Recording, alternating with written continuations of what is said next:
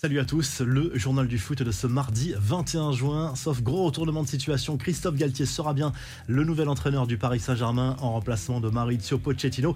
En négociation depuis plusieurs jours, Nice et le PSG sont sur le point de trouver un accord. Le club niçois qui réclame 10 millions d'euros pour libérer le technicien français. Tout est quasiment bouclé, mais il faut attendre l'officialisation du départ de Maurizio Pochettino qui pourrait intervenir dans les prochaines 48 heures. Alors c'est un choix qui peut surprendre certains parce que le PSG a choisi ces dernières années des entraîneurs étrangers plus expérimentés. Alors d'après vous, est-ce un bon choix pour le PSG Pourra-t-il tenir le vestiaire du Paris Saint-Germain avec euh, toutes ces stars? Et pourra-t-il emmener le PSG vers les sommets, notamment en Ligue des Champions? N'hésitez pas à mettre votre avis en commentaire. On passe aux autres infos et rumeurs du mercato. L'OM veut accélérer son mercato même si la situation est gelée en attendant la décision de la DNCG dans des propos rapportés à la presse chilienne. L'entourage d'Alexis Sanchez affirme que l'OM est une destination plausible pour le buteur de l'Inter Milan mais la concurrence et son salaire élevé devraient refroidir Jorge Sampaoli. Le quotidien Il Mattino en Italie confirme par ailleurs que l'OM s'intéresse bien à Mertens qui arrive en fin de contrat avec Naples.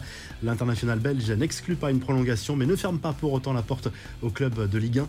Tony Kroos de son côté a décidé de faire patienter le Real Madrid. Le milieu de terrain allemand qui dispose d'une offre de prolongation au-delà de 2023 préfère attendre de voir son niveau la saison prochaine avant de prendre sa décision.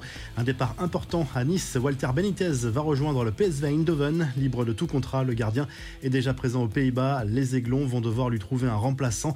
Enfin, West Ham a officialisé le recrutement du défenseur du Stade Rennais, Naïef Aguerd, le défenseur marocain, va rapporter 35 millions d'euros au Rouge et Noir. Les infos en bref, Samuel Eto'o, condamné à 22 mois de prison pour avoir dissimulé 3,8 millions d'euros au fisc espagnol entre 2006 et 2009. L'ex-international camerounais n'ira pas derrière les barreaux pour autant car les peines de prison inférieures à deux ans ne sont que très rarement exécutées en Espagne. Il devra en revanche payer une lourde amende globale d'un million huit cent mille euros. C'est ce qu'on appelle une grosse boulette. La Bugatti de Cristiano Ronaldo a fait une sortie de route à Majorque mais le joueur de Manchester United n'était pas présent dans le véhicule au moment de l'accident. Le conducteur, un employé de l'international portugais a perdu le contrôle du bolide.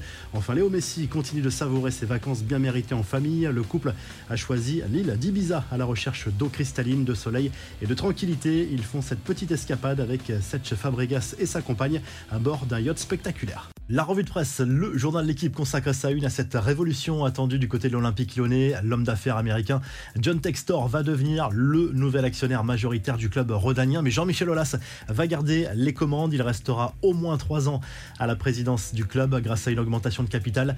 L'OL va pouvoir investir plusieurs dizaines de millions d'euros sur le mercato estival dans les prochaines semaines. Du côté de l'Espagne, le journal Sport consacre à nouveau sa une à Bernardo Silva, l'une des cibles prioritaires de Xavi pour le mercato estival. Pour le moment, Manchester City réclame une somme hors de portée du FC Barcelone qui a toujours des gros problèmes financiers. Puis du côté de l'Italie, le Corriere dello Sport se penche sur le mercato des clubs italiens, notamment celui de l'Inter qui rêve du trio Lukaku, Martinez, Dybala, même si rien n'est fait pour le moment pour l'attaquant belge et le buteur argentin. La Juve, de son côté, veut boucler absolument l'arrivée d'Angel Di Maria, mais ça traîne. Et du côté du Napoli, Fabian Ruiz devrait quitter le club pour rejoindre, pourquoi pas, la première ligue où il a de nombreux courtisans. Si le journal du foot vous a plu, n'hésitez pas à liker, à vous abonner pour nous retrouver très vite pour un nouveau journal du foot.